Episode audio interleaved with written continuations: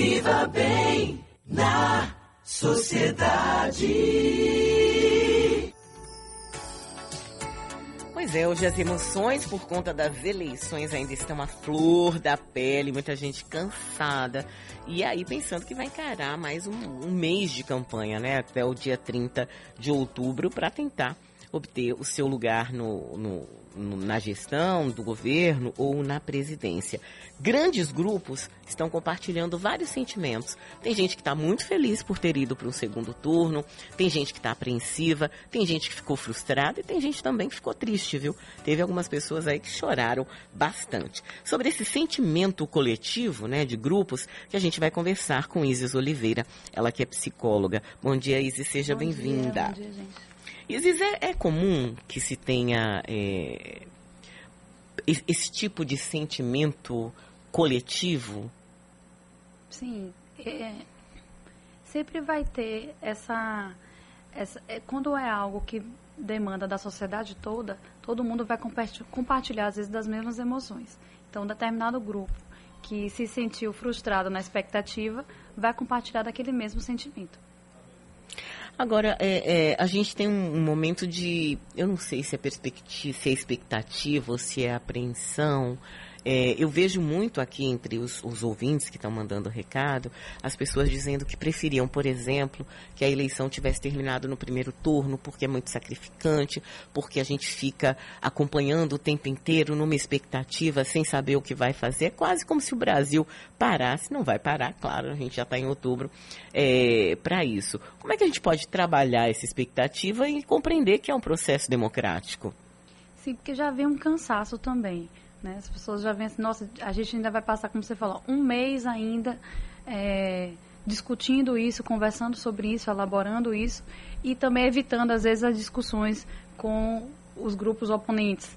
Que às vezes a pessoa vai se abstendo de estar tá entrando em conflito e fica mais ausente e fala, nossa, mais um mês a gente tentando evitar entrar em conflito. Então já tem um cansaço coletivo também, que já é uma outra emoção, uma fadiga de estar tá se debatendo sobre isso porque é como se 2018 não tivesse ficado quatro anos atrás, é como se fosse uma continuidade recente.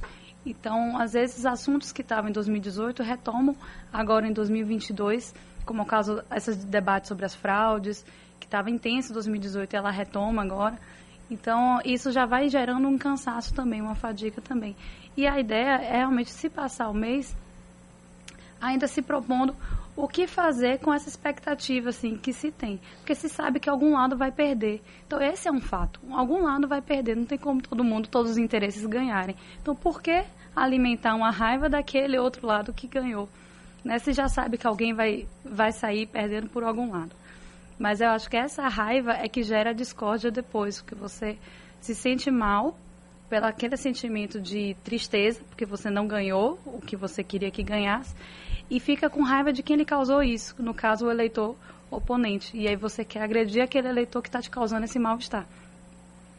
Esse é um sentimento é, muito estranho, né, Isis? É, eu, eu não sei se isso é real, mas eu tenho a impressão que nos últimos anos, e eu também acredito muito disso, a própria pandemia, além da polarização é, política, mas a esse sentimento de finitude, de fragilidade que a gente viveu, é, a sensação que eu tenho é que algo de ruinzinho surgiu na gente, ou emergiu, uhum. né? E que estava lá. Essa, essa raivinha do outro, que não é só, é, ah, é meu adversário é, é, você percebe que algumas pessoas olham o outro como inimigo, uhum. com vontade de que ele sofra um pouquinho, ah, bem feito, que não foi eleito, bem feito, que... E assim, com, com muita satisfação. Não é só assim, que ótimo que não foi eleito porque realmente não tinha é, gabarito para estar tá na Câmara, ou para ser governador, ou para ser qualquer coisa assim. É, de onde é que vem esse sentimento? É um sentimento bem humano, né? A bem, bem da verdade. A perversão faz parte. Assim, é um sentimento de perversão quando você quer que o outro se sinta mal.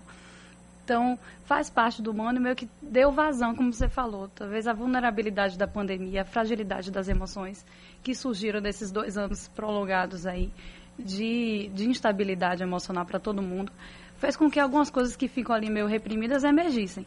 Então, se permite ser um pouco perverso, se permite ser um pouco vingativo, se permite falar mal dos outros é, que antes você fazia isso de forma mais camuflada. E agora é meio que, ah, tá bom, é, dentro desse contexto eu posso falar dessa, dessa forma, porque em política todo mundo pode falar como quiser. Quando não é bem assim, né?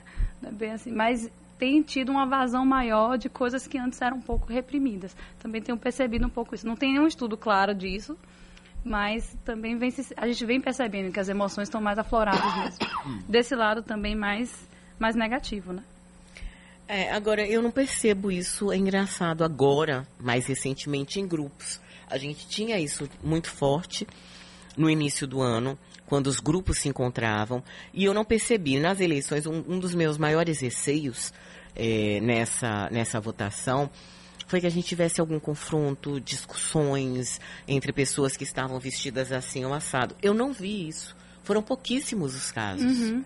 Que teve no anterior assassinato, teve é. Esse, esse ano eu vi pessoas também trajando tanto vermelho como é, 22 e todo mundo em paz na mesma zona literal. Eu acho que já vem também o entendimento é, de que esses dois grupos são os grandes grupos que existem no Brasil e existem pessoas em todas as áreas. Mesmo o Sul tendo ganhando muito, lá também tem, tem PT, no Nordeste também tem pessoas eleitoras de Bolsonaro.